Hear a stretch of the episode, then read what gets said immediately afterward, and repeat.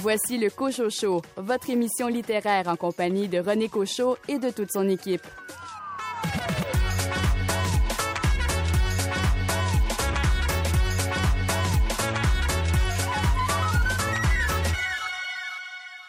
C'est avec beaucoup de tristesse que nous avons appris le décès du poète et dramaturge Michel Garneau à l'âge de 82 ans. Vous aurez l'occasion d'entendre dans l'émission Patricia Godbout lui rend hommage en nous parlant de sa plume et de son anthologie personnelle publiée aux éditions Loi de Cravant, intitulée Choix de poèmes pas trop long. Également au programme, une entrevue avec la directrice du Salon du livre de l'Estrie, Mylène Rioux. David Bélanger, quel est le thème choisi pour le numéro 147 de XYZ, la revue de la nouvelle? Euh, le numéro algorithme. Karine Morin, quel roman avez-vous choisi de nous présenter? Je vous parle euh, du roman de David Turgeon, euh, La raison vient à Carolus, qui a été publié plus tôt cette année aux éditions Le Cartanier. Ariane Régnier parle du livre Colle-moi de Véronique Grenier, finaliste pour le prix TD de littérature canadienne pour l'enfance et la jeunesse. Également au menu, les nouveautés littéraires chez l'évêque éditeur, Druide, à lire et Héliotrope. On aurait dû en rester là.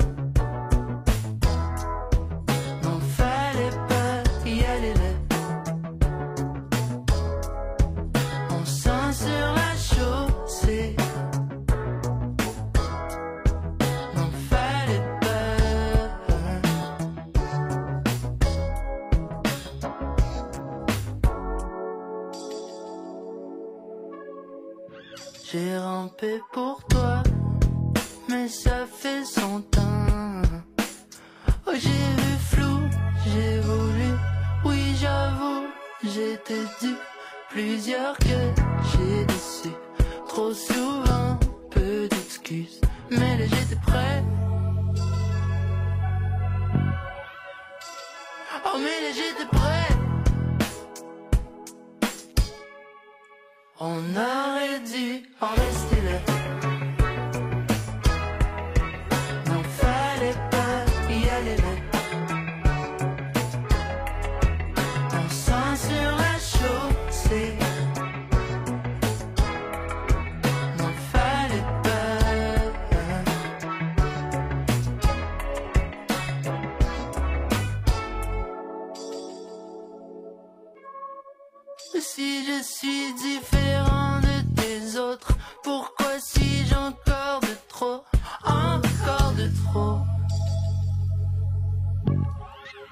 Éjecté de l'auto en marche, mon corps et mon cœur en morceaux.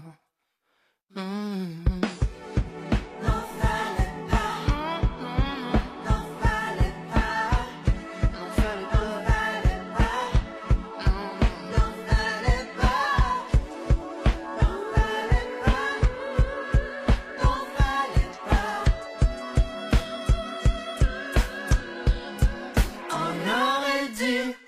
En rester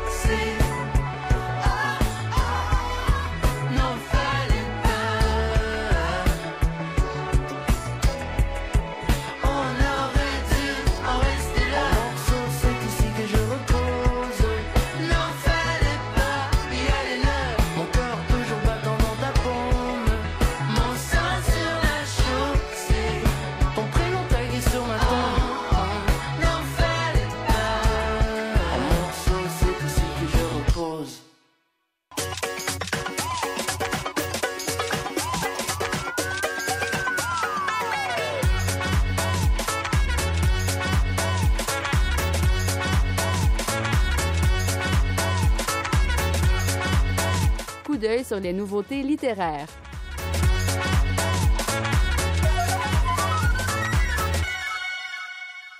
Richard Sainte-Marie signe aux éditions À lire le roman policier Stigmate. Il s'agit de la cinquième aventure de Francis Pagliaro, son fidèle enquêteur de la Sûreté du Québec. Écoutons Isolte Bacon-Marcorel des éditions À lire nous en dire plus. Richard Sainte-Marie, reconnu pour ses polars, signe avec stigmate la cinquième enquête du sergent détective Pagliaro. Ceux qui aiment déjà cet enquêteur, attachant par son humanité, sa sensibilité et sa perspicacité, seront heureux de le retrouver. Et ceux qui ne le connaissent pas encore seront rapidement charmés par ce policier euh, déterminé qui étudie la philosophie dans ses temps libres pour respirer un peu après toutes les horreurs qui lui font voir son métier. Mais cette fois, c'est dans le passé que doit fouiller l'enquêteur pour résoudre son enquête. Gaétan Rivard, détenu à la prison de Donnacona et si près de sa libération, vient de tenter de se suicider. Puisque Pagliaro le connaît bien, le ministère de la Sécurité publique lui demande d'enquêter pour découvrir ce qui a poussé l'ancien pharmacien à poser ce geste. Le sergent détective s'affaire donc à rouvrir le dossier concernant les meurtres de Florence Lucier et de son fils Jérémy, commis 21 ans plus tôt.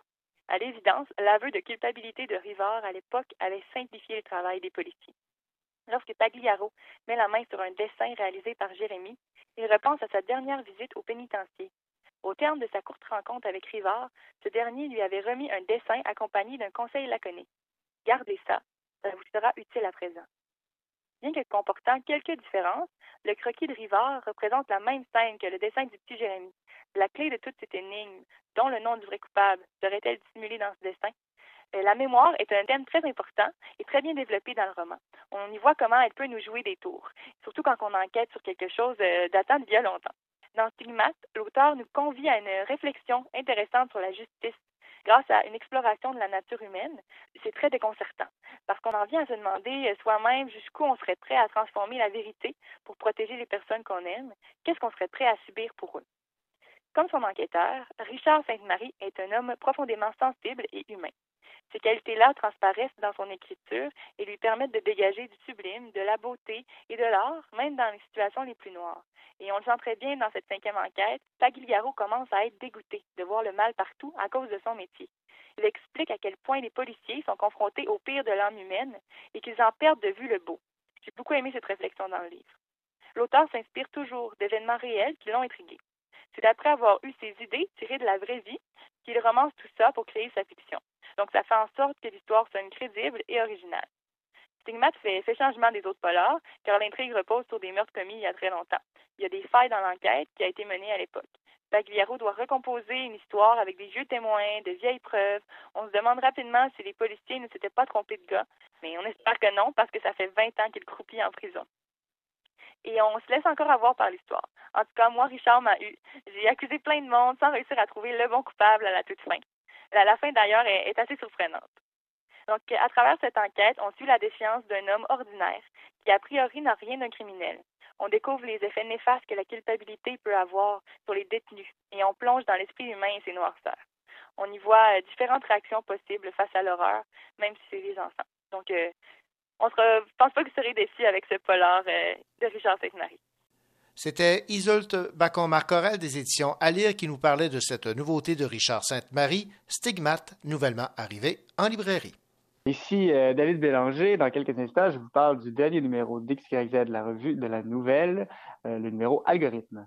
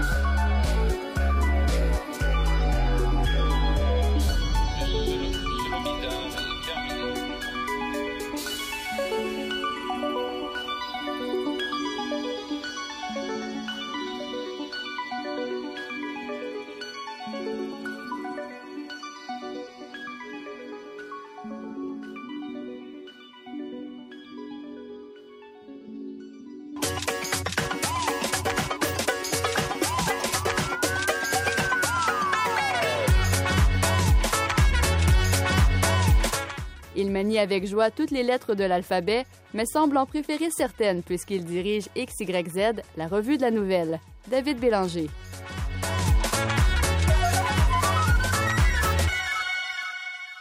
Le numéro 147 de la revue XYZ de la Nouvelle est maintenant disponible. Et David Bélanger, lorsque j'ai vu le thème que vous avez imposé ou suggéré à vos auteurs, je me suis dit, oh là là, là, il y a tout un défi. Et ce thème, c'est algorithme, c'est calcul qui vous dépasse. Oui, exactement. Puis je pense que le, le défi, disons, le, le plus, euh, le, le plus important que rencontraient les auteurs, c'est de pas euh, arriver avec justement des formules un peu éculées sur les algorithmes. hein. Cette idée que c'est tout un monde, oui, qui nous dépasse, mais aussi qui nous contrôle. Euh, tu sais, tom- tomber dans la, la sorte de fiction complotiste où est-ce que on est, on, on est manipulé, les, les, les gens nous contrôlent. Et euh, je suis très content des textes qu'on a reçus euh, à cet égard-là parce que justement, on dépasse vraiment très vite. En fait, on incarne aussi euh, beaucoup l'idée qu'on a des, des, des algorithmes. Donc, on- à la fois, on dépasse le lieu commun et à la fois, on l'incarne très différemment et avec une sensibilité. Alors, David, qu'est-ce qui ressort de cet ensemble de textes de nouvelles avec comme thème algorithme? Ben, je dirais que euh, bon, il y a, il y a des situations euh, plutôt euh, plutôt connues euh, comme celle par exemple des euh, des sites de rencontres, les applications de rencontres qui sont visitées, mais qui sont pas visitées comme comme on pourrait donc s'y attendre. Par exemple, chez Maud Poisson, c'est vraiment quelqu'un qui a de la difficulté à s'inscrire dans le site de rencontre et donc c'est les c'est les difficultés très techniques qui, qui deviennent drôles, qui, qui deviennent amusantes à suivre. Alors que chez Renaud Corbeil, par exemple, qui traite aussi du site de, de rencontre, ben là, c'est une application très spéciale qui organise des blind dates, hein, des dates à, à l'aveugle, et comment le personnage, finalement, réussit à, un peu percer l'algorithme qui, lui permet de rencontrer des gens. Donc, il y a ces, enjeux-là qui sont mis de l'avant, mais il y a aussi, je dirais, euh, le grand sentiment euh, de solitude. Euh, qui, est, euh, pourrait être porté par le thème d'algorithme. Bon, il faut savoir que euh, le thème, on l'a sorti, une grande partie de l'appel du thème était dans le confinement et beaucoup d'auteurs nous envoyaient des textes où est-ce que c'était leur rapport à l'informatique comme seule interface envers le monde, mais une interface qui est cryptée, algorithmique. Donc, Cassie Bérard avec Deuxième Vie, par exemple, ben, parle de toutes les, les possibles du monde virtuel comme les applications comme Second Life, comme jouer au Scrabble, euh, euh, en, ligne avec un étranger, comme jouer à, Battleship, donc des, trucs comme ça qui, tout à coup deviennent son, véritable interface sociale euh, avec le réel. Donc c'est ce genre de, formulation qu'on voit à l'œuvre. Je dirais un mot aussi de la nouvelle de Françoise Major, des, des pangolins à Mark Zuckerberg, où est-ce que dans cette nouvelle, euh, la, la, narratrice veut sauver deux chiens qui sont donc condamnés à être euthanasiés dans une shop d'une certaine façon, et elle demande l'aide de Facebook. Et euh, le début de la nouvelle, c'est tout a commencé à dérailler quand j'ai quand j'ai pensé que toutes les solutions étaient les bonnes, même Facebook. Et c'est cette idée qui est quelque chose qui nous échappe justement quand on, rentre dans le réseau, dans le grand réseau de ces calculs, et que tout à coup des étrangers du bout du monde peuvent nous répondre et peuvent aussi euh, nous humilier ou nous mettre le nez dans, nos propres fautes, etc. Donc c'est un numéro qui est très riche parce que on s'arrête pas au lieu commun de l'algorithme et on, on le on le visite sous différents angles, je crois. Maintenant, David, dans cette revue numéro 147, on retrouve également un texte de Rémi-Julien Savard dans le cadre de votre concours de nouvelles XYZ. Oui, donc c'est le 31e concours, c'est la deuxième fois que le concours donc est, euh, euh, est remis avec une bourse de 2000 dollars. Euh, on reçoit de plus en plus de textes, puis ça, ça, ça relève chaque année donc le, le niveau. Donc Rémi Julien Savard avec Sidou, il a fait une nouvelle qui est qui est très, euh, je trouve, touchante.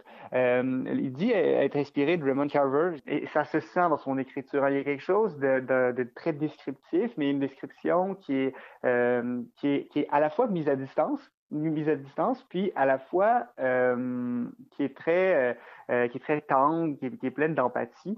Donc c'est vraiment l'histoire d'un gars, un gars de shop, un gars de mécanique euh, et de sa sensibilité en fait. Euh, ce gars-là regarde dehors, il travaille, il voit un, homme qui vient s'asseoir donc sur une motoneige, euh, pas une, moto marine abandonnée, et il le regarde et, c'est cette relation-là qui se noue jamais vraiment, mais qui qui est qui est permise par la nouvelle, par le regard aussi, puis par, par des échanges qui sont très succincts, qui sont peu développés, euh, mais qui, qui font de ce texte-là finalement un texte merveilleux, plein de sensibilité, très, très, très chargé.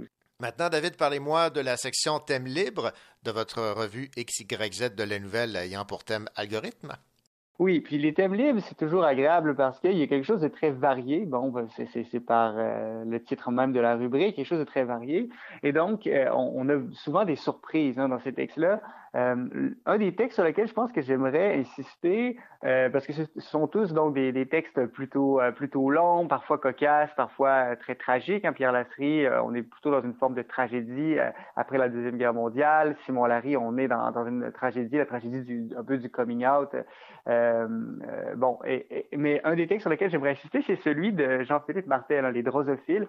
Quiconque a déjà lu Jean-Philippe Martel sait qu'il y a un cynisme, une grande tristesse, une forme de désespoir dans son écriture. Et là, j'ai l'impression que c'est c'est comme si c'est un exercice de style encore plus plus euh, euh, on dirait que c'est Jean-Philippe Martel qui essaie de faire du Jean-Philippe Martel à la deux là tu sais c'est tellement cynique c'est tellement triste c'est tellement euh, c'est juste l'histoire de gars qui s'est placé dans la vie puis qui essaye par une forme de mélancolie de renouer avec ses amis d'enfance et, et c'est juste l'histoire de ces décalages là mais un décalage où est-ce que l'humanité est pas belle. Tu sais, la, morale foutu le camp depuis longtemps. Puis il y, y a, quelque chose d'à la fois euh, euh, euh, qui fait peur, en fait. De, de, dans, ce portrait-là fait peur un peu sur l'histoire de l'humanité. Puis à la fois, ça fait rire parce qu'on se dit, mon Dieu, il est allé jusque-là dans, dans, sa nouvelle. Donc, euh, pour moi, c'est une nouvelle qui vaut absolument le détour. Ben voilà, merci beaucoup David Bélanger pour euh, le résumé euh, de ce numéro 147 de la revue XYZ de la Nouvelle avec comme thématique algorithme. Merci. Ben merci à toi.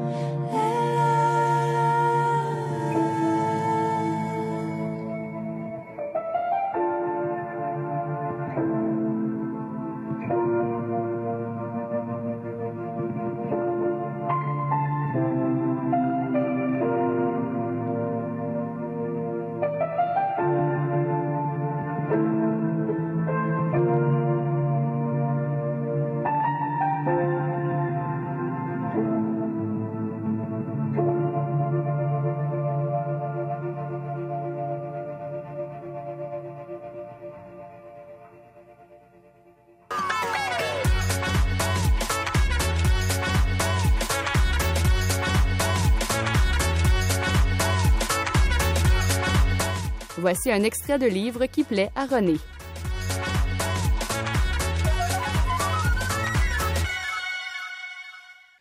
Dans une bande dessinée très intéressante chez Mécanique Générale, Simon Labelle, avec Ma vie en Lofi, nous fait découvrir l'univers des personnes qui souffrent de surdité. Voici deux extraits qui m'ont beaucoup plu et qui vous donnent un aperçu de, de l'humour et de la sensibilité qu'on retrouve dans cette bande dessinée. Dans mes gènes. Je me rappelle ma mère et son sourire vain quand elle n'arrivait pas à suivre les conversations de groupe. Aujourd'hui, c'est moi. Et sur une note un peu plus humoristique, dans la salle d'attente de l'ORL. Ça fait trois fois que j'appelle votre nom. C'est justement la raison de ma visite. Voici donc deux extraits de cette bande dessinée publiée chez Mécanique Générale de Simon Labelle, Ma vie en Lofi, sur la réalité des personnes qui souffrent de surdité.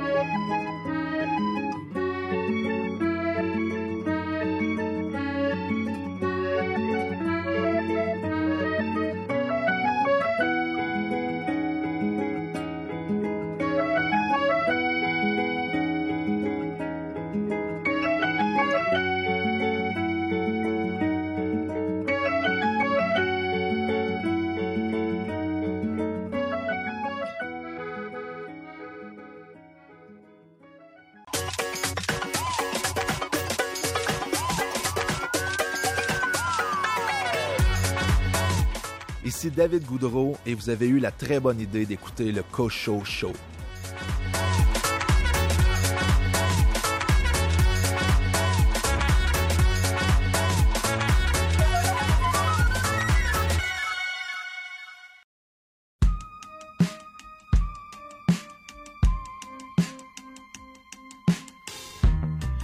Les ciels orangés de nos étés, les constellations inventées. Et je t'attendais depuis longtemps. Tout ce que la vie nous donne, tout ce que la vie reprend. Les plages où le temps fait une pause, les mots qui soudain osent, les avions qui ne mènent nulle part, Tout ce que la vie assemble,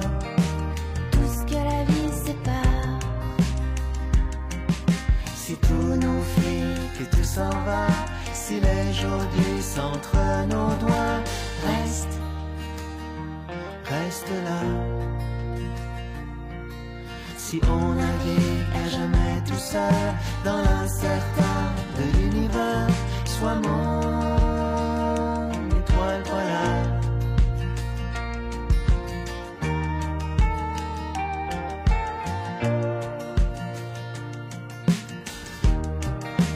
et ses feux dans tes yeux, les jours où on redevient deux.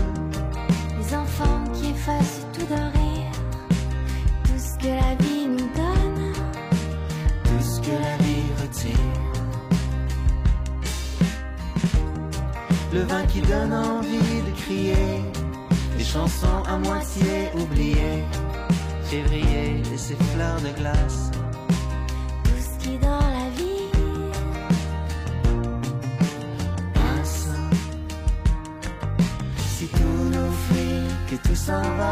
si les jours glissent entre nos doigts, reste, reste toi. Si on navigue à jamais tout seul dans l'incertain de l'univers, sois mon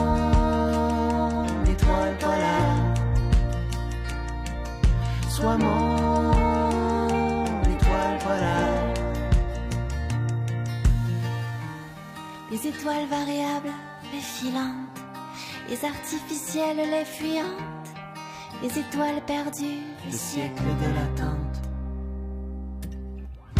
Étoile de la scène du plancher de danse, dont au matin il ne restera rien, je sais bien, tout ce que la vie allume et éteint.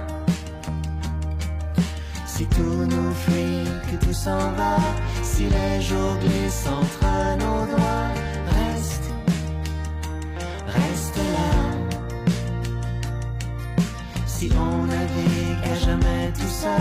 dans l'incertain de l'univers, sois mon étoile polaire.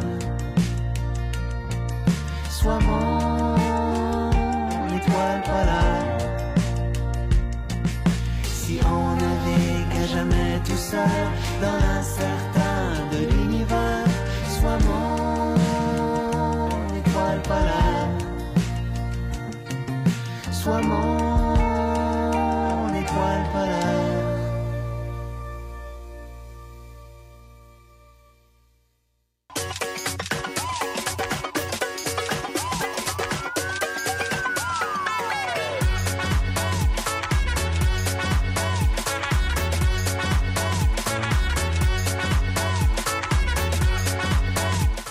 sur les nouveautés littéraires.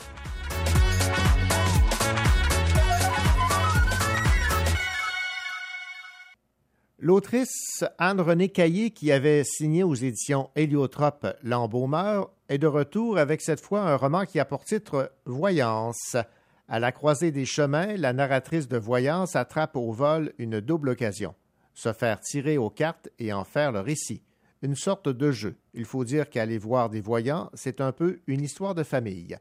Écoutons Annie Goulet, éditrice chez Héliotrope, nous parler de ce roman de Anne-Renée Caillé, Voyance. c'est le personnage de Anne qui décide d'aller rencontrer des cartomanciens, des voyantes, etc., pour que eux la lisent elles-mêmes. Donc, c'est comme si elle sous-traitait d'une certaine manière le récit de soi. C'est très intéressant. Donc, dans ce livre-là, ben, le personnage d'Anne est un peu à la croisée des chemins. Euh, elle s'apprête à déménager dans une nouvelle ville. Sa carrière est un peu euh, en stand-by. Euh, elle vient de devenir mère aussi, donc beaucoup de grands chamboulements. Et donc, elle décide à, un certain moment d'aller tester un peu les eaux de la sorcellerie et de la voyance, etc., pour pas nécessairement pour obtenir des réponses, mais justement pour, commencer à se penser dans ces termes-là.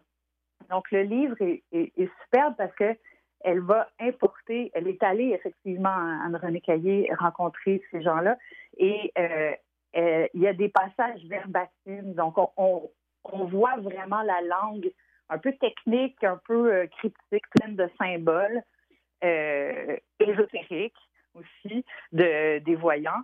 Et en contrepoint, la langue plus fluide et plus poétique d'Anne René, qui se questionne, qui analyse et qui, euh, qui décrit sa nouvelle vie aussi euh, au bord du lac avec son jardin. Donc, il y a quelque chose de très, de très doux dans son écriture, euh, de très contemplatif. On n'est pas là pour avoir des réponses vraiment claires à des questions claires, mais pour commencer à cheminer dans, la, dans cette nouvelle vie avec, avec l'aide de l'astrologie et tout ça. Donc, c'est un superbe, superbe roman, plein de questionnements, plein de douceur, plein d'ellipses que je vous recommande chaleureusement. C'est un projet vraiment fascinant qu'elle a, Anne-Renée une sorte de autofiction documentaire, je dirais, si une telle chose existe. C'était Annie Goulet, éditrice chez Héliotrope, qui nous parlait de cette nouveauté arrivée en librairie de Anne-Renée Caillé, Voyance. Ici Karine Morin. Tout à l'heure, je vous parle du roman La raison vient à Carolus, qui a été écrit par David de Turgeon. C'est live, best on live. Hey, hey, hey, hey. Ça appelle, ça appelle, ça appelle. Ça laisse sonner, passe la sonnerie est ben. Les emails rentrent, ça répond tout seul. Même phénomène mécanique quand sort. Hey, on a fait ça notre whole life. Les gars sont mal sérieux, mais on pas là. J'ai l'air bien, hold up, haut les mains. Juste prends une flingue, girl, pussy, ciao, bye. Debout comme des gratte-ciels à Dubaï. Goûter comme des bonbons ou le lait. Genre, genre, genre, oh ouais. On a fait ça notre tailleur, cavale, whole life. Le nouveau currency, c'est le courriel.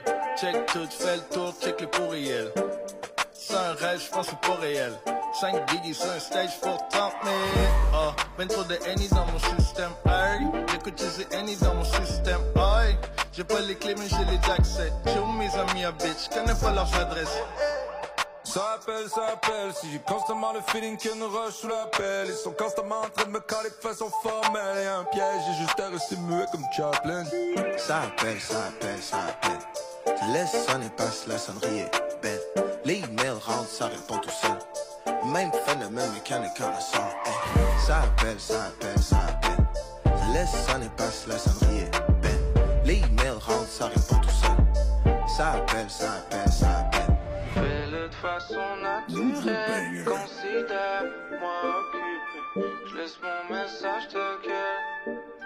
Welcome yeah, Yeah, gang c'est viré. Je go out comme le pied de la villeray. Incendie par milliers. Dans le club, trop hot. Les plafonds se sont mis à décolliner. Puis s'en va à peine. Trust, call s'en va peine. Yeah. Chaque penny, chaque sou, chaque dollar, chaque move sur ta credit card, va le faire. Tout ce que j'ai voulu, l'ai acquis de même. J'suis pas ouvert le manuel, je l'ai écrit moi-même. De la réalité, puis l'école, y'a des kilomètres. C'est pour ça qu'il faut faire beaucoup de chemin pour atteindre la main. J'ai des gars pendant que ce gars de qu'on est devenu des guigui. Ça appelle, ça appelle, ça appelle. Ça appelle, ça appelle, ça appelle. Laisse sonner, passe la sonnerie est belle. Les emails rentrent, ça répond tout seul. Même phénomène mécanique quand on sort. Hey. Ça appelle, ça appelle, ça appelle.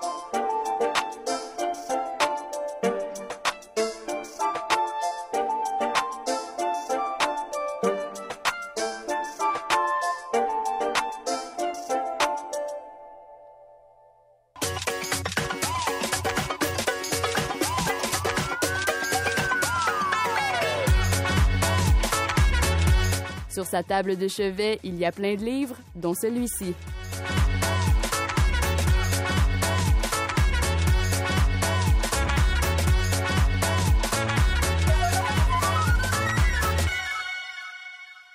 Karine Morin, bien le bonjour.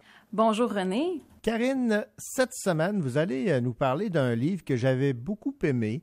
C'est La raison vient à Carolus. C'est de David Turgeon.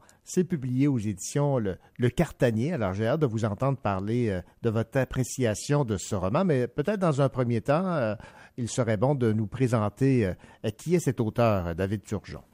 Oui, donc David Turgeon, pour ceux et celles qui l'ignoraient peut-être comme moi au début, c'est un homme qui a de multiples talents. Donc, en plus d'exercer quotidiennement la profession d'informaticien, il est aussi dessinateur, musicien, euh, critique et euh, bien évidemment euh, auteur. Et d'ailleurs, David Turgeon n'est pas que romancier, puisqu'il a écrit aussi de nombreuses bandes dessinées qui ont été publiées surtout aux éditions Colosse et Mécanique Générale. Et il a aussi écrit quelques essais. Mais aujourd'hui, comme on a mentionné, on va se contenter d'un de ses derniers romans qui est paru euh, plus tôt euh, cette année aux éditions Le Cartanier. Donc, euh, La raison vient à Carolus. Alors, résumez-nous cette histoire pour le moins particulière de La raison vient à Carolus. Un dégât d'eau dans le sous-sol force le narrateur à sortir plusieurs boîtes de là pour éviter qu'elles soient abîmées. La plupart de ces boîtes appartenaient à Carolus, un ami d'enfance. Entreposées là au moment où il les a reçues, il y a euh, plusieurs années déjà, les boîtes n'avaient encore jamais été ouvertes. Mais là, comme elles sont au milieu de son salon, euh, le narrateur euh, se laisse tenter, fouille le contenu des boîtes et plonge dans les souvenirs de sa jeunesse. On en apprend alors davantage sur son passé, donc sur la jeunesse euh, du narrateur, sur la relation qu'il entretenait avec euh, Carolus, mais aussi sur ce personnage euh, qui est plutôt particulier.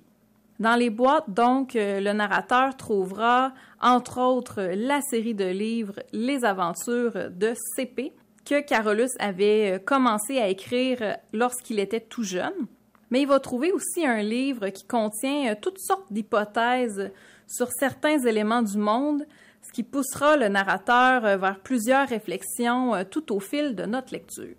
Alors, comme je le mentionnais d'entrée de jeu, j'avais euh, beaucoup aimé cette proposition de David Turgeon. La raison vient à Carolus de par le, le style. Et il faut, faut parler, entre autres, de cette façon qu'a David Turgeon d'écrire.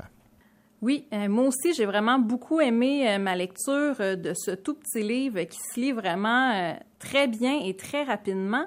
Et si la trame de l'histoire, comme je l'ai résumé, est somme toute assez simple, donc on plonge vraiment beaucoup dans les souvenirs d'enfance du narrateur, mais ce qui en fait un livre particulièrement intéressant, c'est vraiment le style de l'auteur. Donc, on est en présence ici euh, d'un style qui est un peu plus soutenu, euh, littéraire, euh, que l'auteur exploite, oui, avec quelques temps de verbe au passé simple, mais surtout aussi avec le style des phrases qui sont plus longues, plus complexes que ce qu'on peut voir dans d'autres romans. Et comme c'est un peu difficile à expliquer comme ça clairement, donc j'ai pensé vous en lire un petit extrait pour montrer à quoi un lecteur peut s'attendre quand il entreprend cet ouvrage. Donc c'est au tout début, à la page 13, ça va comme suit. Plusieurs années passèrent avant qu'il commençât à déplorer que ses productions manquassent des plus élémentaires attributs que l'on accorde normalement à l'objet.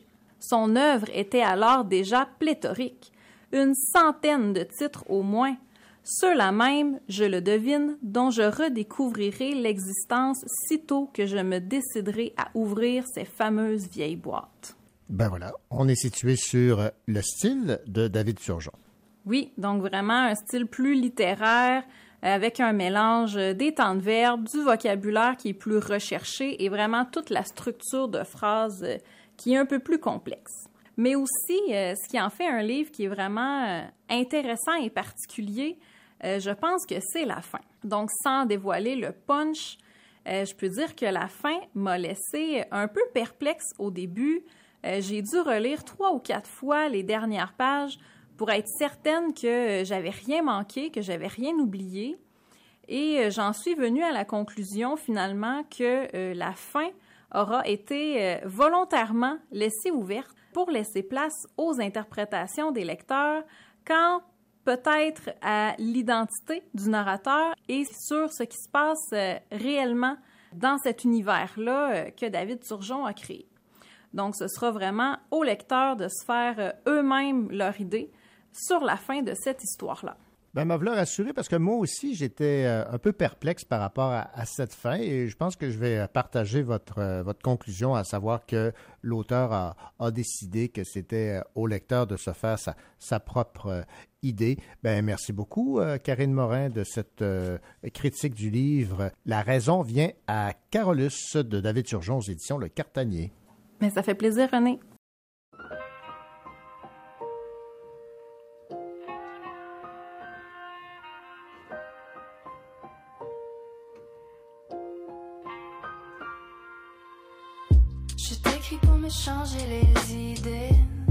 Comme ici tout a changé.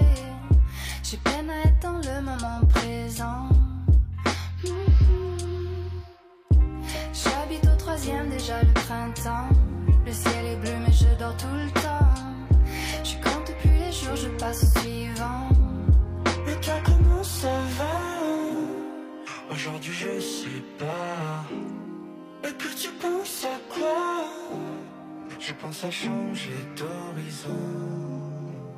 J'aimerais qu'on puisse partir en voyage, quitter Montréal. J'aimerais trouver un passage quelque part au bout du monde.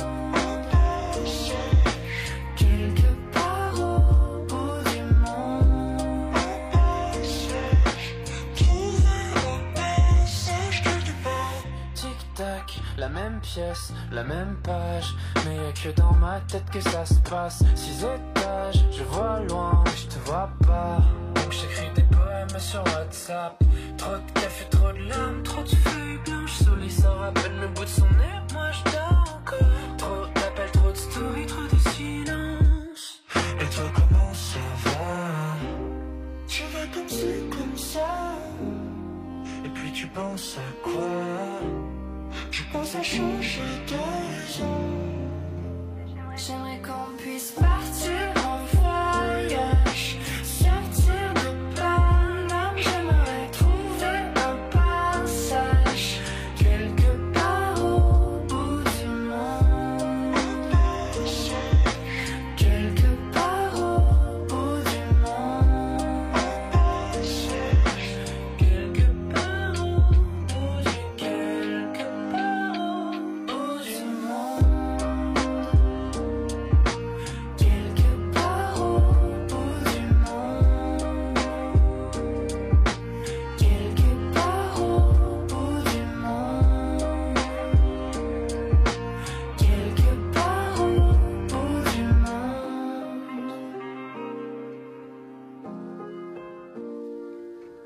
21e édition du Festival international de littérature de Berlin se déroule et trois auteurs canadiens euh, s'y font connaître.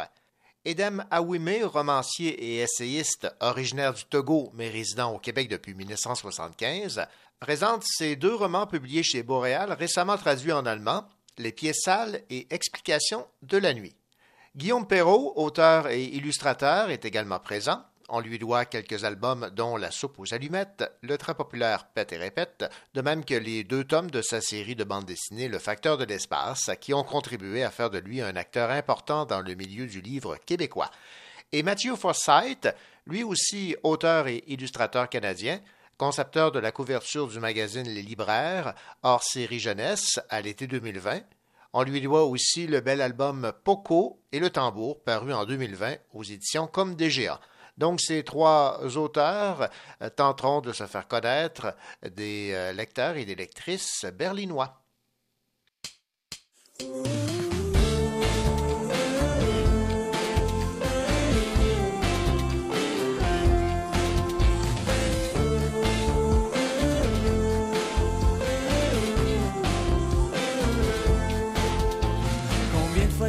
Pouvoir le faire enterrer l'âge des gars fois t'es resté sous le joug, te cru tomber en amour chaque fois que tu t'ouvrais les yeux. Tu t'apprends mal aimer, te tâcher les mains, t'es comme un lion en cage pris dans le mauvais jardin. T'as joué ta vie aux cartes pour t'amuser en vain. En plein milieu de novembre, tu cherches l'été indien. Ici t'as le droit d'être qui tu veux, là ce qui te plaît, vivre la vie un peu comme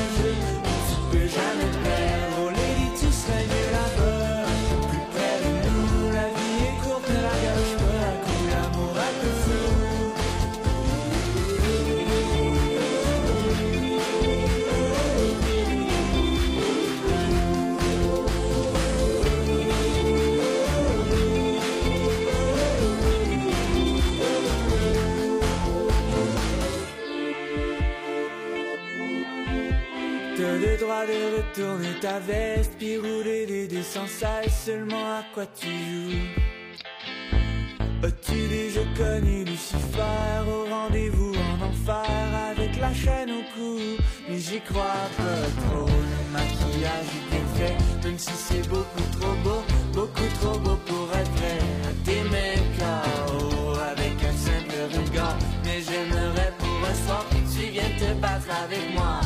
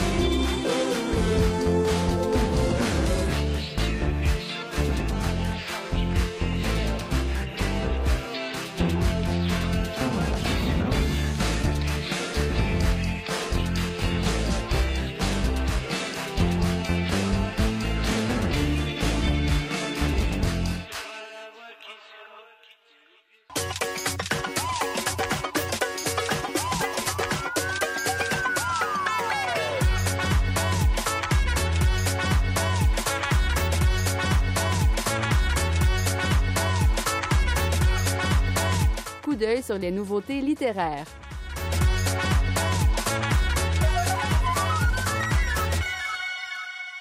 De mystérieuses disparitions, une poule qui s'est comptée, des rituels étonnants, un garçon qui parle aux animaux. Décidément, il s'en passe des choses bizarres dans une école. Afin de percer tous ces secrets, quatorze individus à l'imagination débordante mènent leur enquête et te racontent leurs étranges découvertes.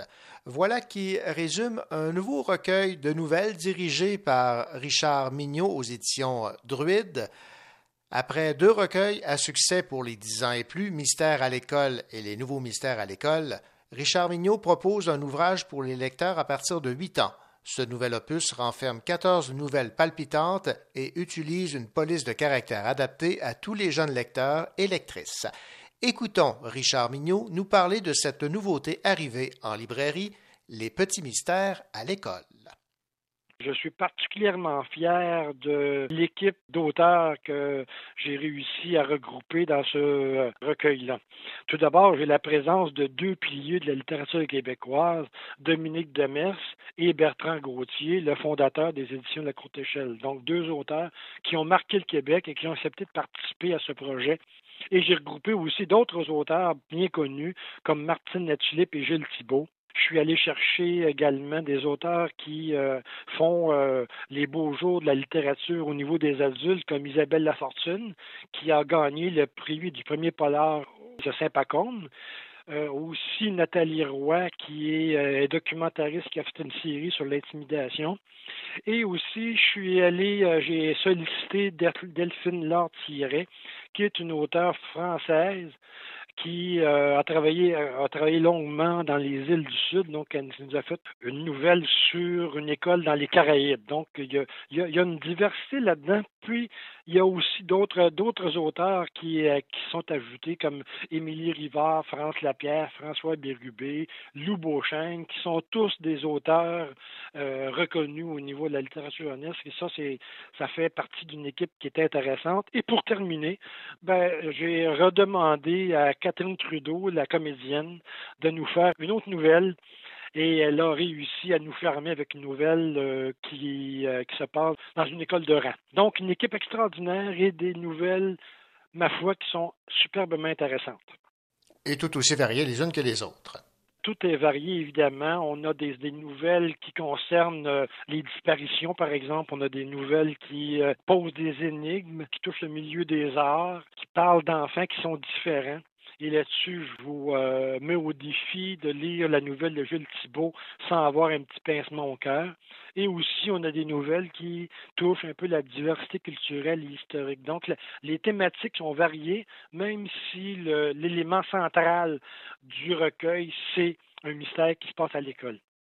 C'était Richard Mignot qui nous parlait de ce recueil de nouvelles pour les jeunes de 8 ans et plus qu'il a dirigé, intitulé Les petits mystères à l'école, publié aux éditions Druide, maintenant arrivé en librairie.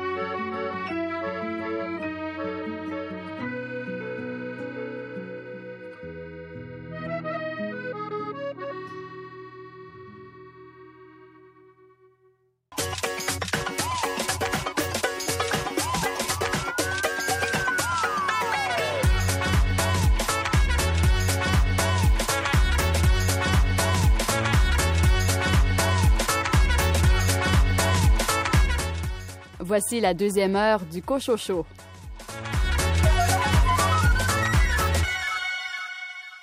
Au sommaire de cette deuxième partie d'émission, Patricia Godbout nous parle de l'anthologie personnelle du poète décédé Michel Garneau intitulée Choix de poèmes pas trop long. Une entrevue avec la directrice du Salon du livre de l'Estrie, Mélène Rioux. Et Ariane Régnier parle du livre Colle-moi de Véronique Grenier, finaliste pour le prix TD de littérature canadienne pour l'enfance et la jeunesse, ainsi que les nouveautés littéraires chez l'Évêque Éditeur et à lire.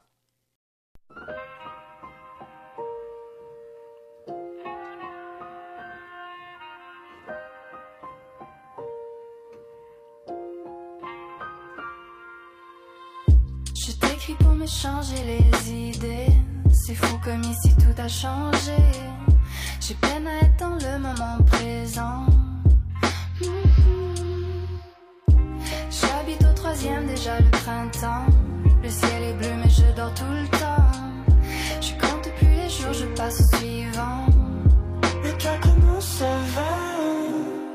Aujourd'hui, je sais pas. Et plus tu penses à quoi? Je pense à changer d'horizon. J'aimerais qu'on puisse partir en voyage,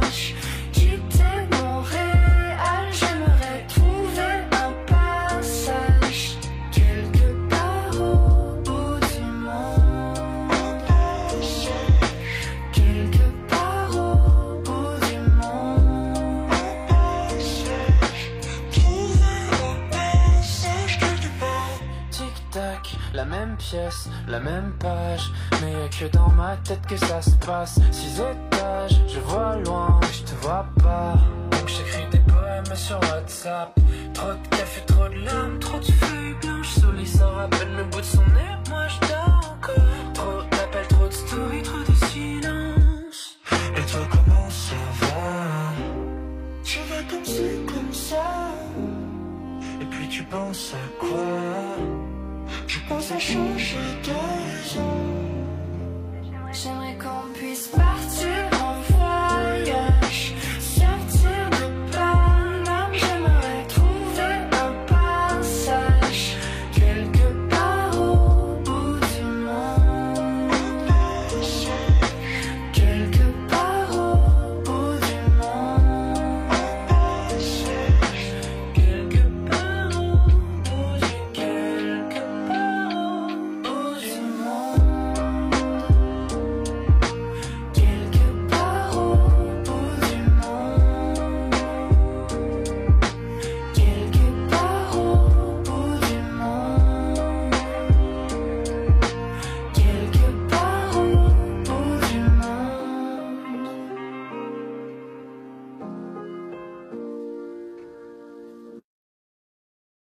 Il y aura un Salon du livre de l'Estrie cette année. Il se déroulera du 14 au 17 octobre dans plusieurs lieux à proximité du centre-ville de Sherbrooke, entre autres à la bibliothèque GGC et à la librairie Appalache au centre-ville de Sherbrooke. J'ai discuté avec la nouvelle directrice générale du Salon du livre de l'Estrie, Mylène Rioux, qui évidemment nous rappelle dans un premier temps que le Salon du livre ne se déroule pas comme à l'habitude au centre de foire de Sherbrooke.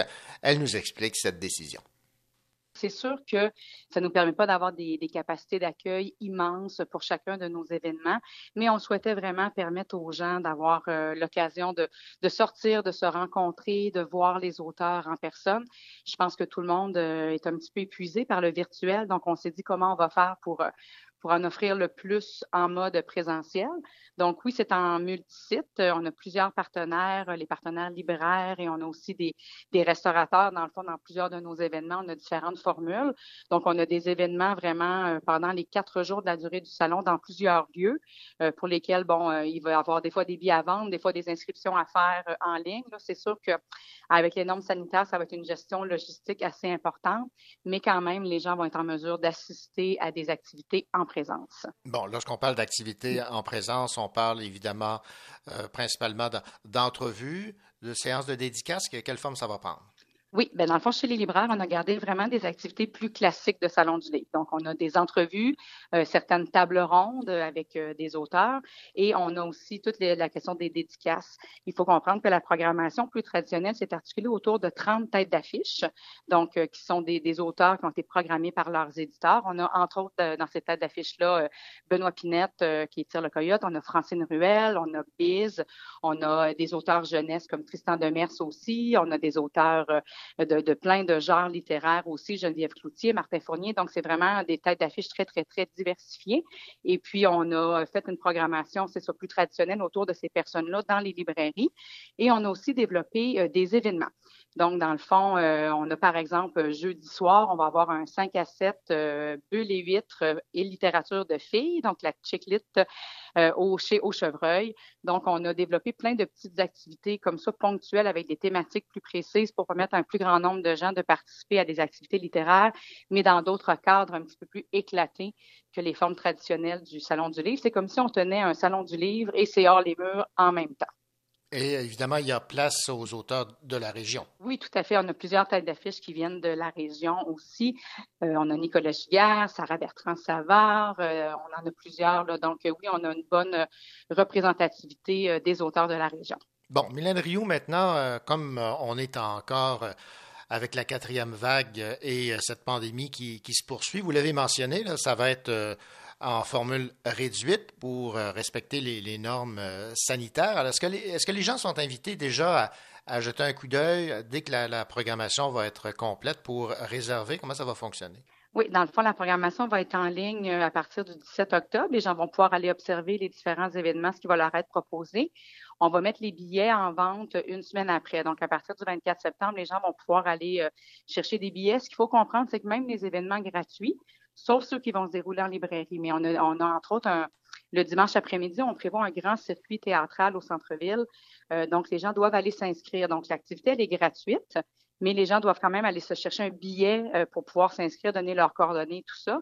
Et c'est sûr que toutes nos activités qui se déroulent dans les restaurants, salles de spectacle, à la maison de cinéma, il va falloir avoir le, passeport vaccinal parce que dans le fond, nous, on doit vraiment suivre les règles des lieux qui nous accueillent aussi. Bon, Mylène Rio, évidemment, ce que les gens aiment des événements comme euh, un salon du livre, c'est de pouvoir discuter, jaser, rencontrer les auteurs et les autrices. Ce sera possible. Oui, bien sûr. euh, quand il va y avoir des rencontres d'auteurs, il va y avoir une possibilité d'avoir des, des questions du public. Par exemple, chez GGC, on va avoir deux scènes. Une scène sous un chapiteau extérieur, une petite scène à l'intérieur avec des quelques chaises qui vont être là, qui vont respecter la distanciation, la capacité d'accueil et tout et tout. Euh, et puis les gens vont pouvoir évidemment interagir. On a des tables rondes qui sont prévues aussi euh, le samedi en journée, dont une que vous animez, Monsieur Cochot, si ma mémoire est bonne. Donc à la Maison du cinéma, le samedi matin, on a un café poétique qui est animé par Véronique Grenier. L'après-midi, c'est ça tourne autour du roman historique, c'est animé par vous. Et puis évidemment que les gens euh, vont pouvoir euh, interagir, poser des questions euh, avec l'animateur et pouvoir vraiment communiquer avec les, euh, les auteurs. Et toutes les séances de dédicaces qui vont se tenir autant chez Appalache que chez GGC vont permettre évidemment aux gens d'aller faire dédicacer leurs livres et d'avoir un moment d'é- d'échange directement avec euh, les auteurs. Puis je rajouterais même que dans le circuit du dimanche, on a un speed dating. Donc, euh, les gens qui vont s'inscrire pour le circuit, une des stations dans notre circuit est un speed dating. Donc, les gens vont pouvoir vraiment être en interaction directe avec, euh, avec des auteurs. Ah, ça, c'est bien ça. Maintenant, parlez-moi du, du thème choisi, Rio. Euh, oui, ben en fait, le thème a été choisi avant moi. Euh, donc, euh, je, je suis peut-être pas la meilleure personne pour parler du choix de ce thème-là. mais euh, dans le fond, je, je sentais vraiment l'idée. je pense que c'est important présentement de, de comment on se représente, comment. Puis moi, j'avais l'idée quand j'ai vu le thème reflet, je me disais, on s'est tellement vu soi-même hein, pendant la pandémie. on a été tellement confrontés à notre propre image sur les Teams, les Zooms et tout ça. Donc, on a été euh, souvent en reflet de nous-mêmes, puis en reflet avec les autres aussi, au lieu dans- au lieu d'être dans une interaction réelle. Et puis, je pense aussi qu'il y avait la question justement de comment on, on se reflète avec les autres, de comment on est parfois le miroir des autres. Donc, je sens que la thématique était vraiment autour de ça. Puis, on a développé certaines activités autour de ça, euh, dont dans le circuit du dimanche, on va essayer de faire des, euh, une chasse au trésor dans les reflets des vitrines pour les enfants, des choses comme ça. Donc, on va essayer de réétudier la thématique pour la, bien la servir pendant le salon. Ben voilà, Mylène Rioux, pour euh, un résumé de cette euh, édition 43e du Salon du Livre de l'Estrie qui se déroulera du 14 au 17 octobre. Évidemment, on rappelle que ça ne se déroulera pas au centre de foire comme à l'habitude, mais euh, principalement dans certains restaurants, à la bibliothèque GGC et à la librairie Appalache au centre-ville de Sherbrooke. Merci beaucoup et surtout, bon salon, Mylène Rioux. Merci beaucoup. Bonne journée.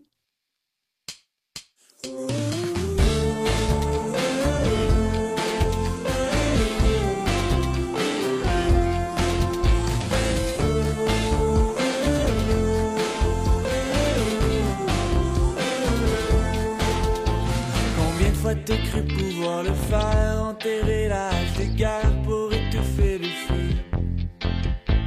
Combien de fois t'es resté sous le joug T'as cru tomber en amour? Chaque fois que t'ouvrais les yeux Mais t'apprends mal aimer, détacher les mains. T'es comme un lion en cage pris dans le mauvais jardin. T'as joué ta vie aux cartes pour t'amuser en vain. En plein milieu de novembre tu cherches l'été indien Ici t'as le droit d'être qui tu veux dis ce qui te plaît. Vivre la vie un peu comme un jeu tu peux jamais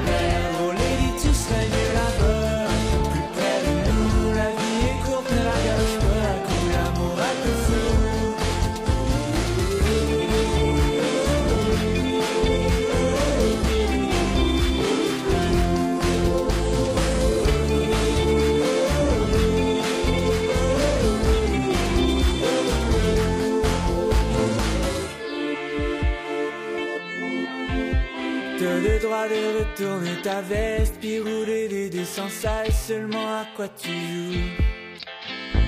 As-tu déjà connu Lucifer au rendez-vous en enfer avec la chaîne au cou? Mais j'y crois pas trop, le maquillage est bien fait, même si c'est beaucoup trop beau, beaucoup trop beau pour être vrai. T'aimer KO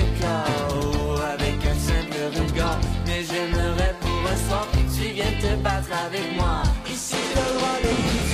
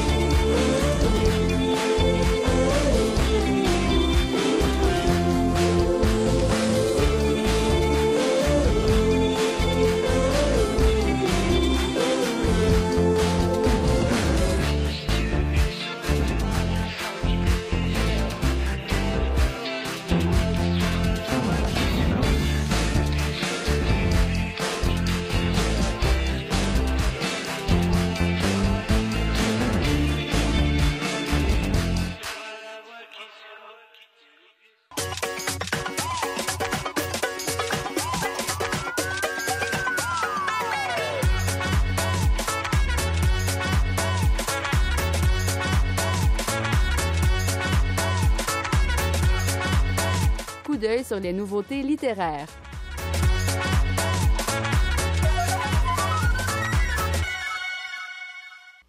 Claire veut étirer autant que possible le peu de temps qu'il lui reste. Elle fuit l'effervescence de la ville pour se réfugier dans la vieille maison de son enfance, là où les jours s'égrènent avec lenteur. Marianne, son amie écrivaine, va l'accompagner dans cet euh, ultime voyage. Voilà le résumé d'un roman qui vient d'arriver en librairie de Daniel Trussard, Tuer le temps, publié chez l'évêque éditeur. Écoutons sa directrice littéraire, Christiane Lahaye. C'est un roman que je qualifierais de méditatif parce que l'histoire, c'est essentiellement une.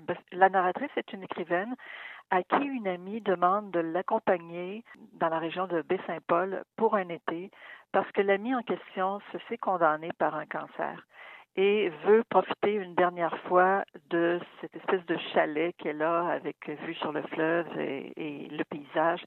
Alors, euh, l'amie écrivaine l'accompagne. C'est un roman qui est très méditatif parce que c'est à la fois un accompagnement de cette femme euh, malade, mais qui ne s'apitoie pas du tout sur son sort, hein, qui est plutôt dans une période de rétroaction, de réflexion sur ce qu'a été sa vie, sur ce qu'est la vie. Et la narratrice l'accompagne dans cette réflexion en même temps qu'elle se fait des réflexions sur le paysage, sur l'amitié, sur l'amour. Alors c'est un c'est un beau roman très profond en fait. C'est quelque chose que je trouve qu'on on n'a pas beaucoup en ce moment. On a beaucoup de romans euh, où il y a beaucoup d'action, euh, beaucoup de choses se passent, mais on, on survole souvent les choses. Alors que là, c'est un roman de la lenteur où on prend le temps de réfléchir, on prend le temps de faire les choses lentement, on prend le temps de regarder la forme d'une fleur, la forme d'un nuage. Moi, je trouve que c'est un très beau roman. C'est pas poétique euh, au sens où, euh, par exemple, Lynn Richard le fait. C'est pas tant la langue qui est travaillée que les propos. Hein. Le propos est, va très loin, est très profond et très beau mais dans une langue très simple, très accessible. D'ailleurs, Daniel Trussard est aussi euh, artiste visuel et ça paraît dans son écriture parce que euh, c'est une écriture qui est très imagée au sens où on voit les paysages à travers cette plume-là, on voit les choses, on les voit très bien. Alors c'est un c'est un roman qui parle de mort, mais surtout de beauté et de ce qui reste, de ce qui reste toujours d'une véritable amitié. C'est un, très beau roman. En tout cas, moi, je l'ai beaucoup aimé. C'était Christiane Lahaye de l'évêque éditeur qui nous parlait de cette nouveauté arrivée en librairie, le roman Tuer le temps de Daniel Trussard.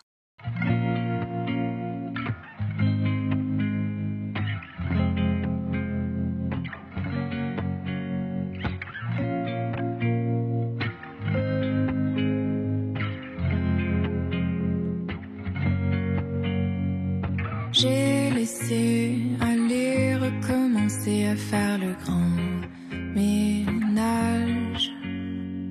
J'ai appris à tout recommencer, à laisser s'effacer le temps. Je guette un signe, providence pour me prendre la main.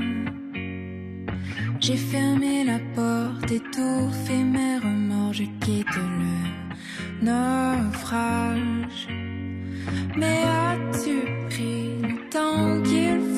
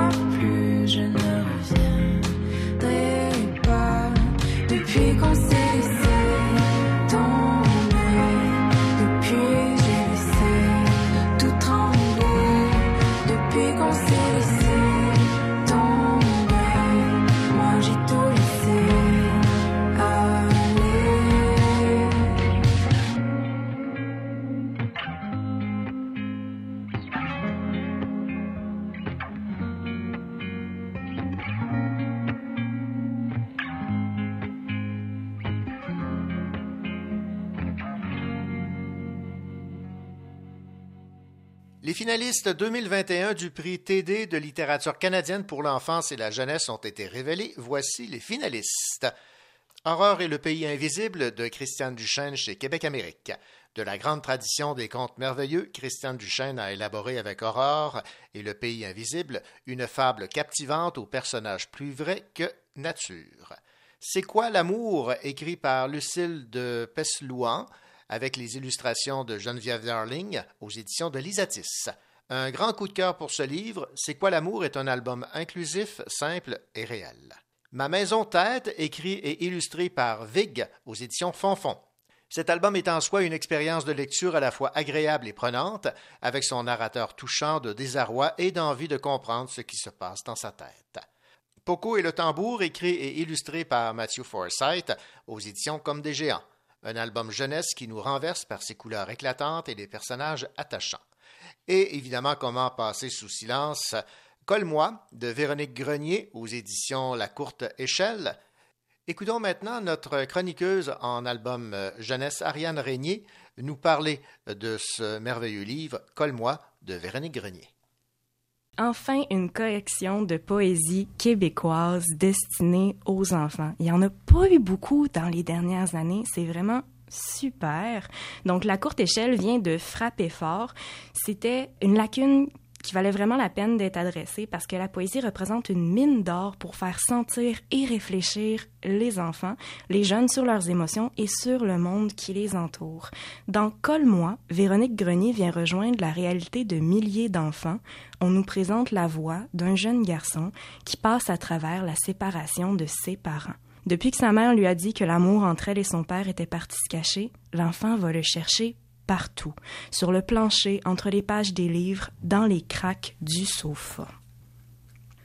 Au magasin, j'ai rempli mes bras de papier collant des deux côtés, de celui large et gris, de ceux de couleur. J'ai aussi demandé de la colle à famille, et tout le monde rit. Tout le monde rit. Les enfants sont si drôles et pleins d'esprit, a dit la dame à la caisse. Les enfants cherchent des solutions. Que je lui ai répondu avant de partir du bon pied avec mon sac et mes affaires pour nous refaire. Au fil des pages, le garçon se rend à l'évidence que l'amour est parti. Mais s'il est perdu pour ses parents, alors est-ce que c'est possible qu'il soit perdu un jour pour lui aussi? Est-ce que ses parents peuvent arrêter de l'aimer? Autour de mon lit, voici un navire de guerre, une île déserte où me réfugier si jamais mes parents cessaient de m'aimer moi aussi, si leur amour pour moi tombait. Je suis pas toujours aimable, pas toujours serviable, toujours poli, toujours tranquille, toujours comme il faut. Je me demande d'elle est où, la feuille avec les critères à respecter pour être certain d'être amourable pour la vie, que je les mémorise avant que ça arrive. J'ai jamais eu peur de même. Mais c'est correct parce qu'au fil des pages, ses parents comprennent, réalisent, rassurent. Il y a plusieurs sortes d'amour et c'est correct. Donc on va voir que la colle à humain, la colle à famille, ça s'achète pas au magasin. Ça pousse en dedans. Ça sort de nos mots, nos douceurs, notre présence. J'ai dit à ma mère colle-moi, à mon père colle-moi. Ils m'ont dit toi aussi colle-nous. On s'est embrassé dans le mou de nos joues et c'est là qu'ils m'ont chuchoté la vérité ils ne seraient plus jamais des amoureux parce qu'ils ne pouvaient plus faire du bonheur ensemble. Ça m'a fait du bien même si c'était des mots que mes oreilles ne voulaient pas entendre. Et il y a des possibles qui n'auront pas lieu, mais il y en a d'autres qui n'auraient pas pu avoir. Puis ça finit sur le magnifique On ça, même si. De toute beauté. C'est incroyable, sincèrement. C'est un magnifique recueil qui aborde la poésie d'un point de vue sensible, doux, humain. C'est incroyablement beau comme recueil. Partez le chercher. Vraiment. Voilà, c'était Ariane Régnier qui parlait en bien de ce livre, Colle-moi, de Véronique Grenier, publié aux éditions La Courte Échelle, finaliste pour le prix TD de littérature canadienne pour l'enfance et la jeunesse, au même titre que Aurore et le pays invisible, C'est quoi l'amour, Ma maison tête et Poco et le tambour. Alors bonne chance aux finalistes.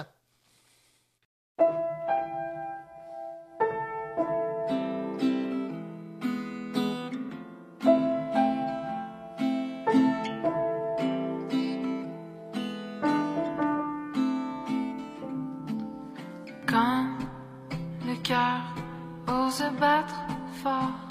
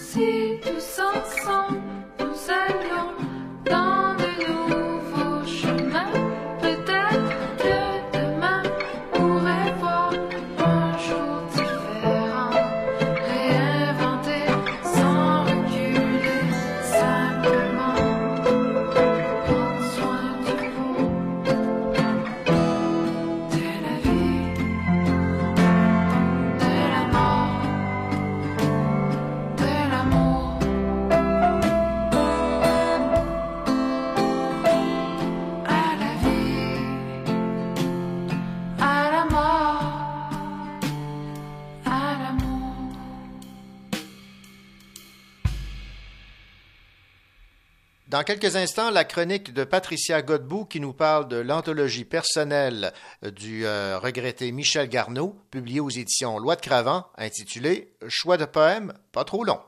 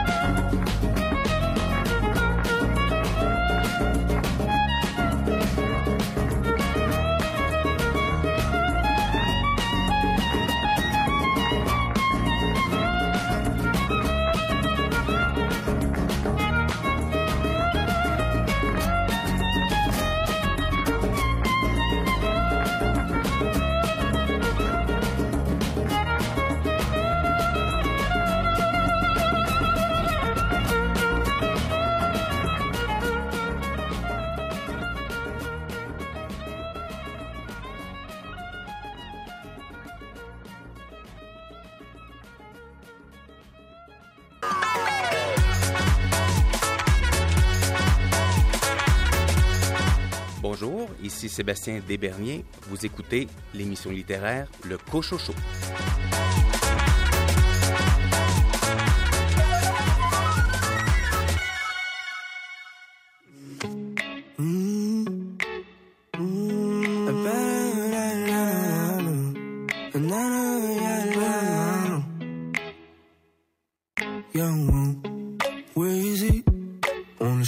Partout dans la ville, le pauvre la savait nos travaux. Weezy, tu peux pas laisser l'oiseau dans son nid. Je me suis perdu dans le ciel, je me suis perdu dans le ciel. Je pensais pour ne plus jamais redescendre. Je sais si la vie est belle, je sais si la vie est belle. On me cherche dans le S, on me cherche dans le wesh. Sorry si j'étais pas rejoignable, j'étais parti dans le ciel. Mon gars, tu peux me reach là où le 3 G. Trouve la mélancolie dans un 3 G. Kamehameha sur tous mes ennemis. Flot coupé katana, c'est pas des ananas, c'est une tranche de vie. Je te garantis, rien n'est garanti. C'est pour ça que je ma vie au ralenti. You can roll, but I fly. She get low when I'm high. I'ma do what I want. Did it big till I die? Nobody can stop me, no. On the road comme un trucker. Hey, pensez pas que c'est easy. No, fallait work. Hey, Vas-y. On le les arrêts d'un travaux. Vas-y. Tu peux pas laisser l'oiseau dans son nid. Je me suis perdu dans le ciel. Je me suis perdu dans le ciel. Je suis passé plus. Je sais si la vie est belle. Je sais si la vie est belle. All the real ones, yeah, I count 'em on a hand. Everybody else, well, it's goodbye. I know what they say, baby, I know how is. Now I'm doing my thing, it feels right. It seems unreal. Used to look for something, was scared of what was coming. Nothing to fear. Maintenant, le ciel c'est clair, on va se Je me perdre. suis perdu dans le ciel, je perdu dans le ciel. Je pensais pour ne plus jamais redescendre. Je sais la vie est belle, je sais la vie est. Je me suis perdu dans le ciel, je perdu dans le ciel.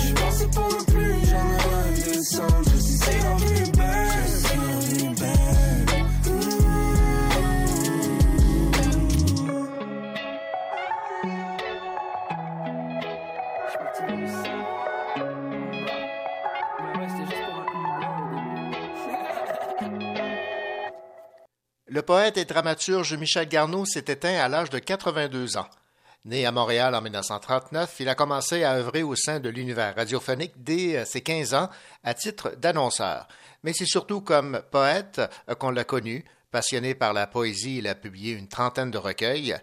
En plus de ses recueils de poésie, Michel Garneau a publié de nombreux textes pour le théâtre et fait de la traduction.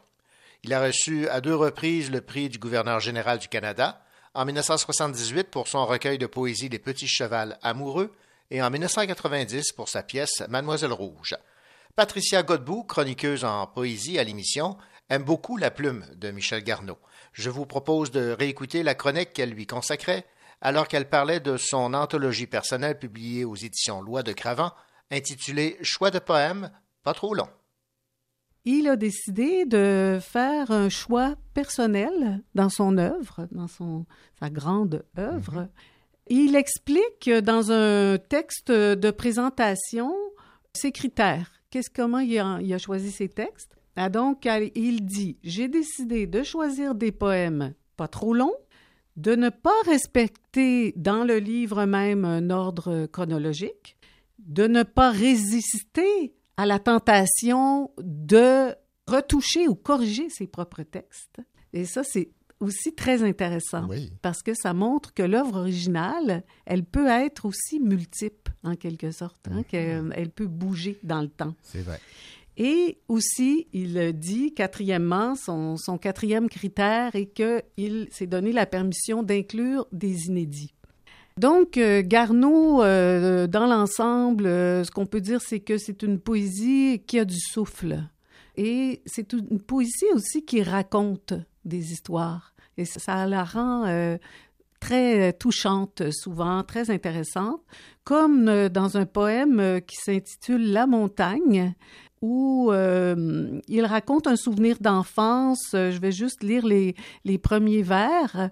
Euh, donc, par exemple, il dit C'est au pied du Mont-Royal que j'ai vécu mon enfance, au pied, au cou, à la tête, dans les cheveux verts du Mont-Royal, et dans les secrets de ses cimetières, et le plaisir de faire lever ses faisans, et de visiter la petite caverne où je gardais quelques trésors, tels quelques cigarettes légèrement humides, avec leurs allumettes et des bouts de corde, des bâtons qui servaient de bâtons de route et de cannes ou d'épées flambergeantes. Oh, c'est beau, ça. Et donc, il raconte une histoire à la suite de ça dans ce poème-là.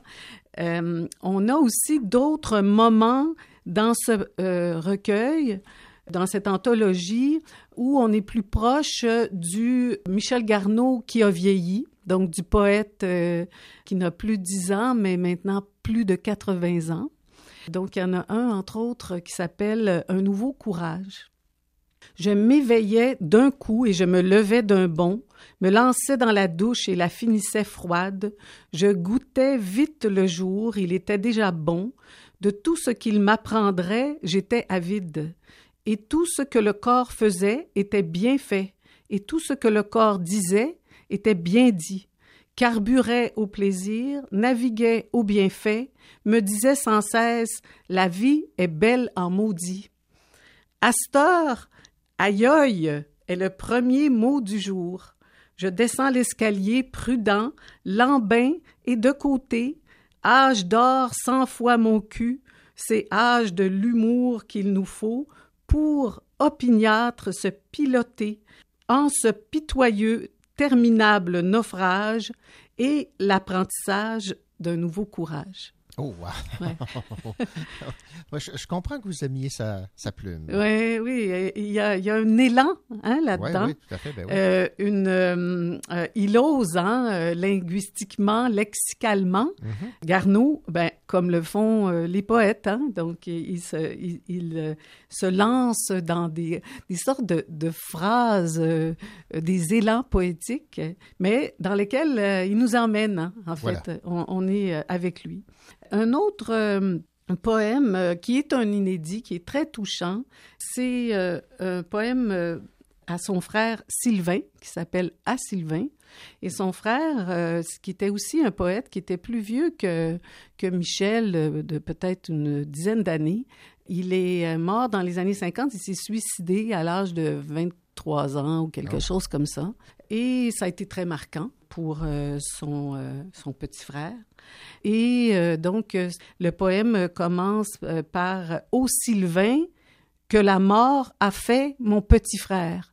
Parce qu'à un moment donné, il est devenu plus vieux que son frère était, ce qui n'était pas le cas dans la vra- vraie vie, parce que Garneau, Michel Garneau a survécu et son Mhm. frère et demeurer perpétuellement à l'âge de 23 ans. Oui, je comprends. Ouais.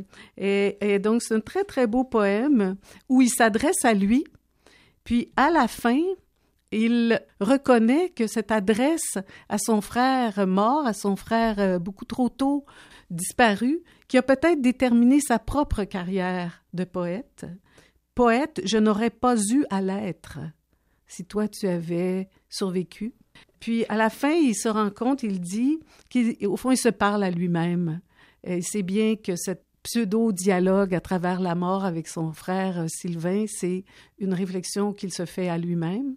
Et il dit donc, et Sylvain, ma grande richesse, ma belle misère, ne va pas croire que déjà gaga je m'avère. Je sais cruellement bien que je parle tout seul et que c'est pour la lectrice primordiale que je suis à construire ce petit mémorial, cette engeance de saule, cette manière de tilleul.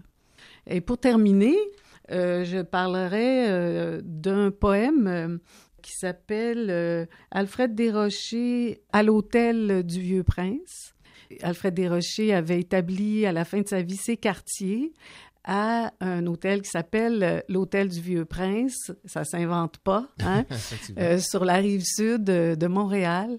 Et euh, Michel Garneau raconte qu'il est allé lui rendre visite dans les années 60, euh, ou alors lui qu'il était jeune poète, jeune animateur de radio, puis est allé faire une entrevue avec Alfred Desrochers.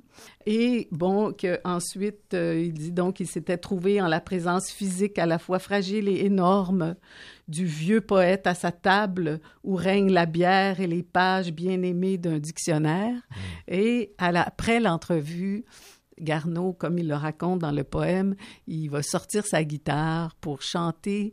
Euh, il a mis en musique un des poèmes de, de Desrochers, City Hotel, puis il raconte cette soirée. C'était aussi euh, un très, très beau poème. Donc, euh, en somme, belle anthologie personnelle. On sent le choix de poèmes de Garneau, un choix justement très personnel.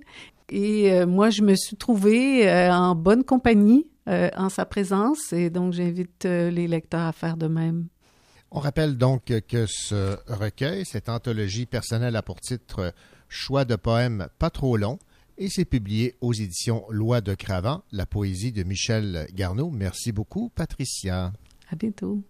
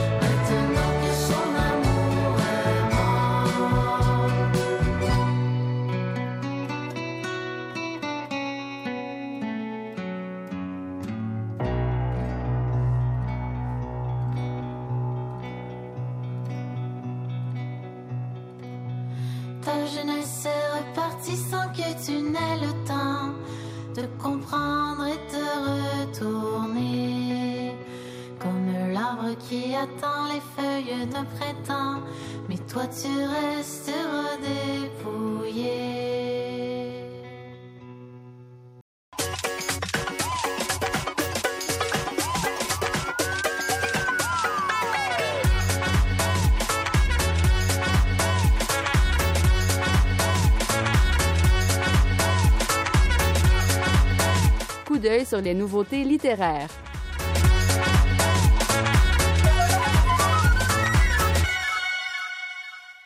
Les meurtres du Red Power mettent en lumière des problèmes de fond et des luttes de pouvoir entre les leaders d'un puissant groupe de pression œuvrant à la protection des droits des Autochtones. Voici qui résume l'intrigue du roman Les meurtres du Red Power de Thomas King aux éditions à lire. Écoutons Isolte Bacon-Marcorel nous en dire plus. Dans ce deuxième tome de la série policière de l'auteur autochtone Thomas King, Tom Dreadful-Water, ancien policier et maintenant photographe, se laisse à nouveau emporter dans une enquête. Et cette fois, euh, ça commence par des simples non-dits, des mystères non résolus, des menaces euh, qu'on n'est pas sûr de prendre au sérieux pour se rendre jusqu'au meurtre et aux disparitions. Ce n'est pas long que King en vient à titiller notre curiosité et à nous plonger en plein cœur de l'action. Dans les meurtres du Red Power, c'est le passé de l'exposité Cherokee qui le rattrape et ramène à la surface des souvenirs et de vieilles inquiétudes lorsqu'il revoit deux amis avec qui il a milité pour la cause autochtone dans sa jeunesse. Noah Ridge, le leader du Red Power Movement et auteur réputé, est invité dans la petite municipalité de Chinook pour présenter une conférence au sujet de son nouvel essai. Aussitôt arrivé en ville, Ridge reçoit une menace de mort. Tom pense d'abord que c'est un coup de publicité. Puis le corps d'un agent du FBI à la retraite est retrouvé dans un motel local.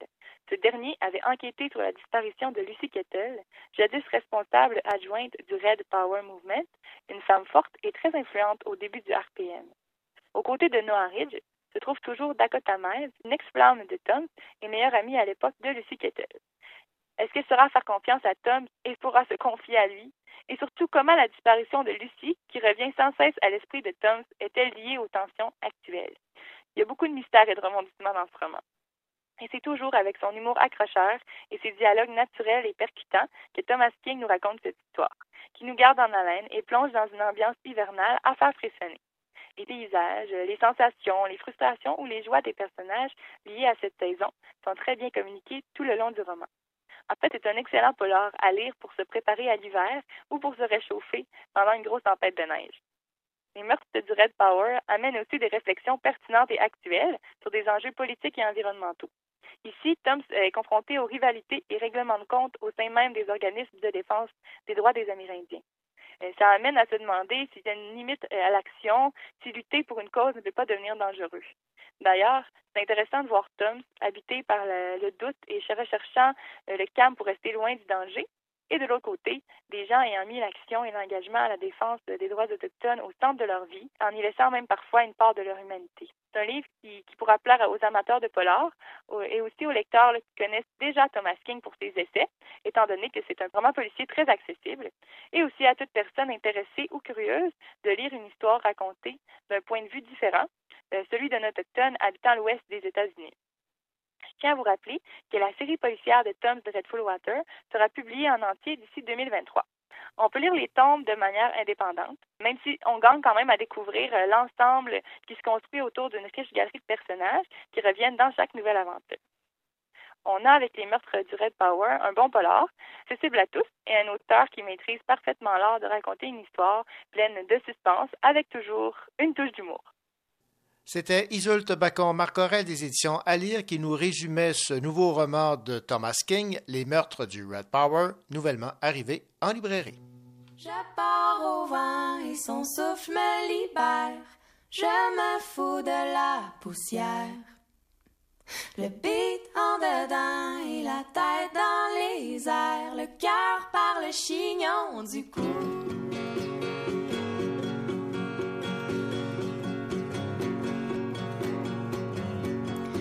marcher sans savoir où aller en suivant les feux verts. Les deux poches toutes pleines de trous, aller prendre un verre et l'échapper. En profiter comme tu me l'as montré. Ouvrir la fenêtre. The breathing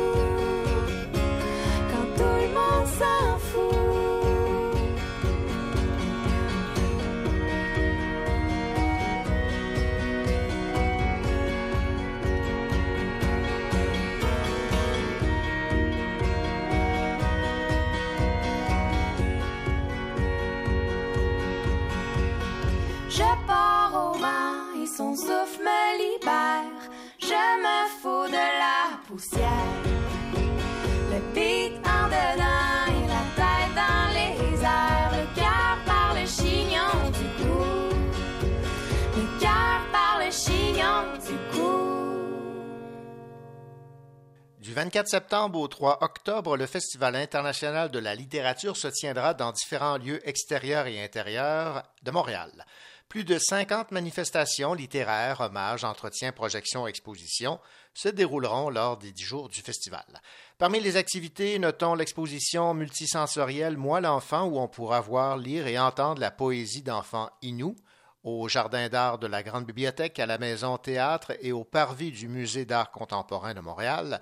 Des installations immersives rassembleront poèmes, dessins et lectures de textes Inou issus d'un puissant ouvrage éponyme de Joséphine Bacon et Laure Morali.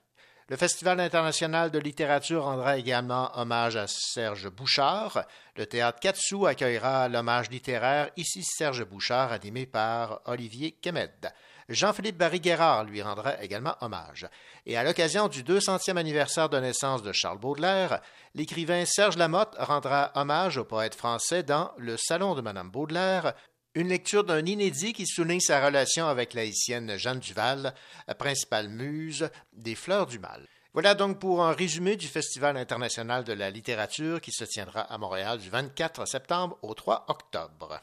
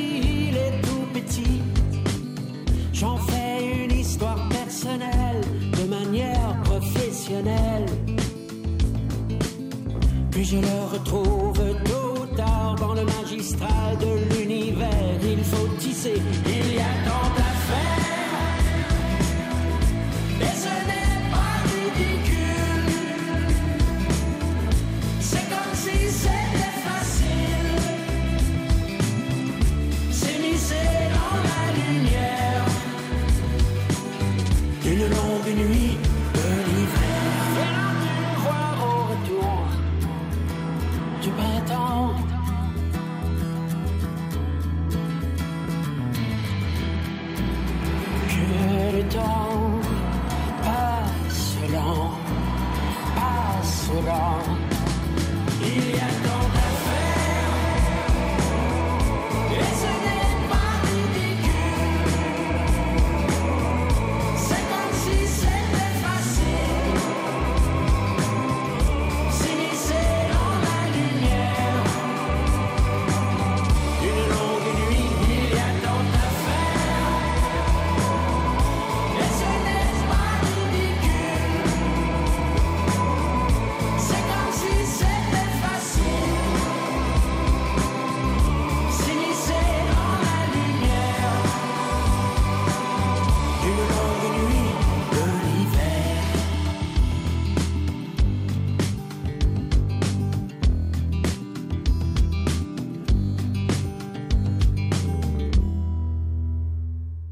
Cette émission consacrée à la littérature québécoise se termine et toute l'équipe du Cochocho souhaite vous retrouver la semaine prochaine alors que nous aurons encore à vous présenter des entrevues et des chroniques. Nous avons déjà hâte de vous retrouver la semaine prochaine. En attendant, nous vous souhaitons une belle semaine et surtout de belles lectures. Et pourquoi pas la poésie de Michel Garneau. Au revoir.